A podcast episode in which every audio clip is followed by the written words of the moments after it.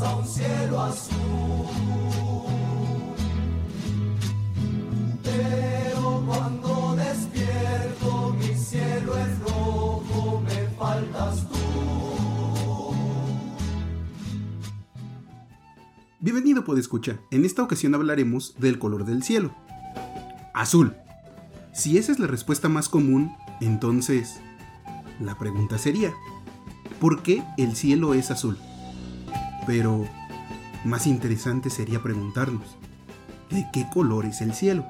Esto es, si esa es la respuesta, ¿cuál es la pregunta? Comenzamos.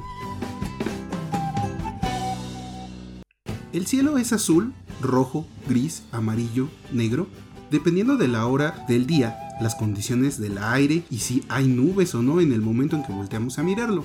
Pero, ¿por qué sucede esto? Antes de respondernos, tenemos que entender algunas cosas.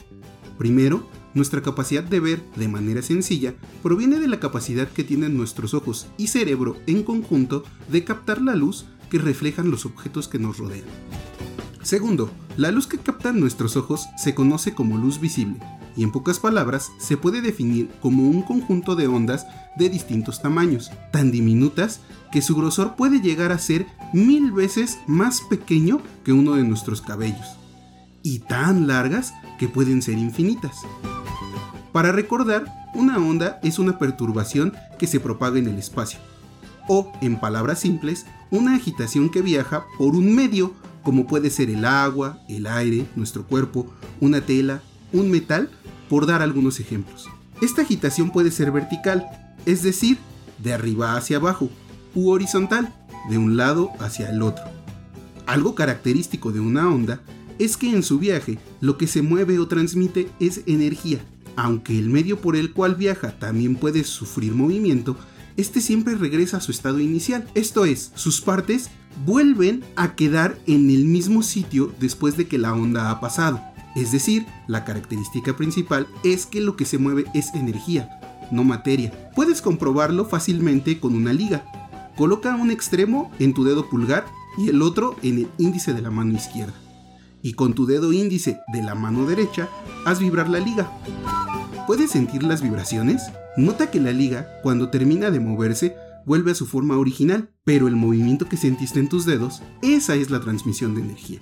Ahora que ya sabemos qué es una onda, volvamos a la luz visible. Cuando las ondas de luz de todos los tamaños viajan juntas, forman un haz de luz y su color es blanco. Pero si las pudiéramos separar dependiendo de su tamaño, su color cambiaría en tonalidades que van desde el rojo, naranja, amarillo, verde, azul, índigo y violeta, siendo las rojas las más grandes y las violetas las más pequeñas. También es importante mencionar que un haz de luz puede estar formado por una o más ondas. Cuando está formado únicamente por una sola onda, ese haz es monocromático o luz monocromática. Mono, que significa uno, y croma, color. Cuando el haz está formado por más de una onda, la luz que produce será policromática. Poli, que significa muchos, y cromo, que significa color. Pero, ¿podemos separar la luz? Claro que sí. ¿Alguna vez has visto un arco iris? Seguramente sí.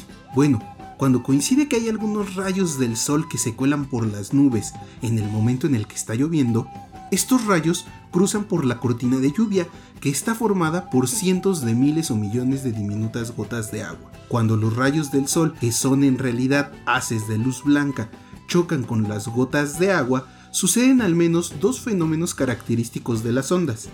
En el primero, rebotan. A este fenómeno se le conoce como reflexión. Y el segundo fenómeno ocurre cuando el rayo atraviesa la gota. Al hacerlo, las ondas que lo componen toman direcciones diferentes. A este fenómeno se le conoce como refracción y produce las siete ondas de luz monocromática que conforman al arco iris. ¡Voilá! Se ha separado la luz blanca en otros haces de luz. A los materiales que son capaces de separar la luz cuando son atravesados por ella en las ondas de los distintos tamaños que la forman, se les conoce como prismas.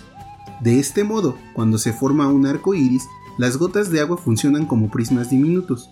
Una característica de estos prismas es que deben de ser transparentes, como el agua. o el aire.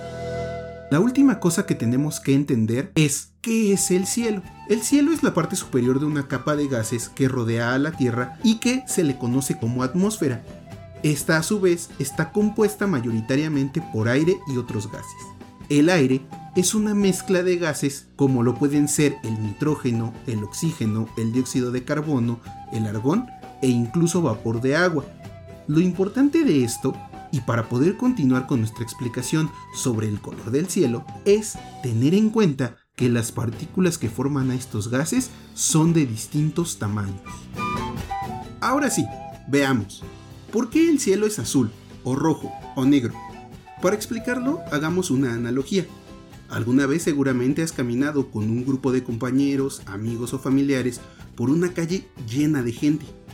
Habrás notado que a ti o a tus compañeros, dependiendo de su tamaño o bien de sus características, si son altos o bajitos, gorditos o flacos, la tarea de avanzar por la calle les puede costar más o menos trabajo de modo que una persona bajita y delgada se puede mover más ágilmente que una bajita y gordita por una calle llena de gente. Por poner un ejemplo, al final, resulta difícil que el grupo de gente que te acompaña lleguen todos juntos al final de la calle. Generalmente habrá quienes se atrasen más y tendrás o te tendrán que esperar.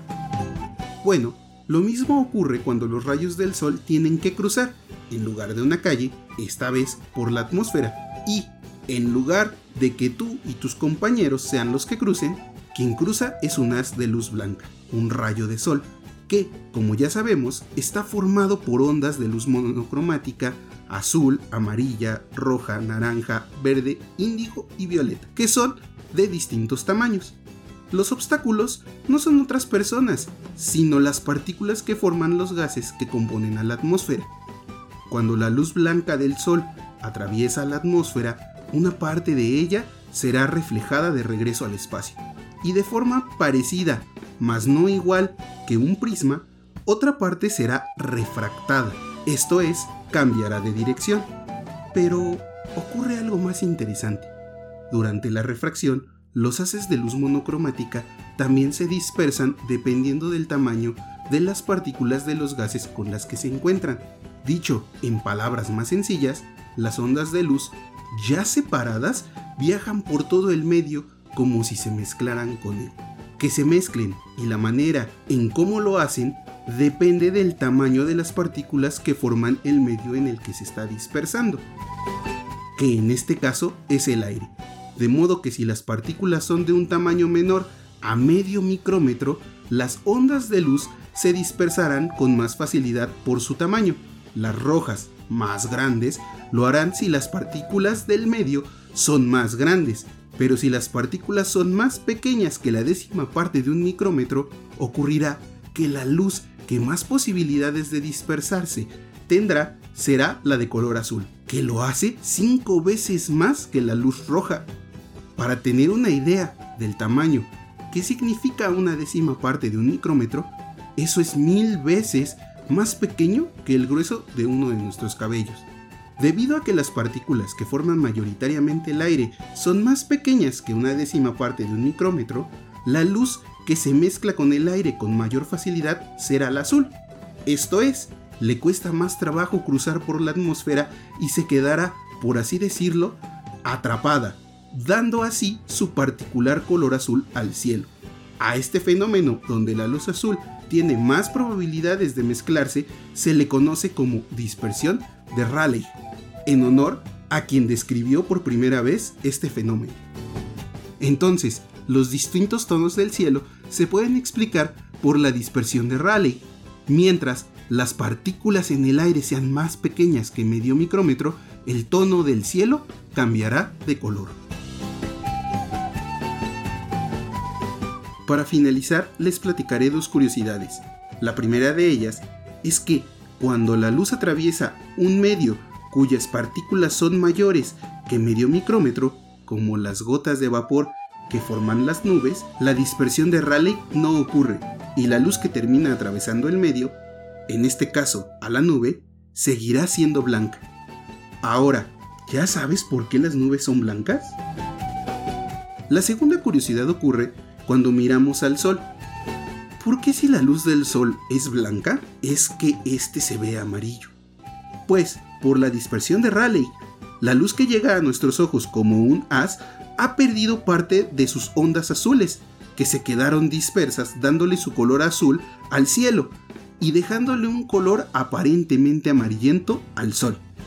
Entonces, si la dispersión de Rayleigh es la respuesta, ¿cuáles otras podrían ser las preguntas? Para reflexionar sobre ello, te dejo algunas preguntas que a mí se me ocurren. ¿Qué pasa en la noche cuando no hay sol? ¿El cielo es azul también en otros planetas?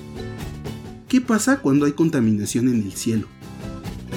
La posición del sol al amanecer, al mediodía o al atardecer puede modificar el fenómeno de dispersión de Rayleigh.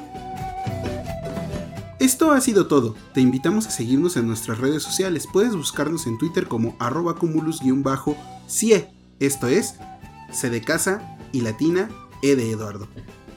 También nos puedes encontrar en Facebook como Cumulus con acento en la primera U. Pueden contactarnos para enviarnos sus dudas o las otras preguntas que les surjan a raíz de nuestro tema. Asimismo, te invitamos a continuar escuchando nuestros próximos episodios. Yo soy Raúl de Jesús y me puedes encontrar en Twitter como un tal Ruli C137. La I es griega, la C es mayúscula y el 137 es con. Hasta la próxima. Esta es una producción original realizada por Cumulus en diciembre de 2021 desde algún punto de la Ciudad de México. Guión y conducción por Raúl de Jesús. Agradecimientos especiales al colectivo Transhumancia por ser el semillero de ideas y de la técnica. El tema musical de este podcast se titula ¿Por qué por qué? y es interpretado por Canti Cuenticos, con música y letra original de Ruth Illar y Sebastián Cuneo. La voz en la rúbrica pertenece a Alejandra López.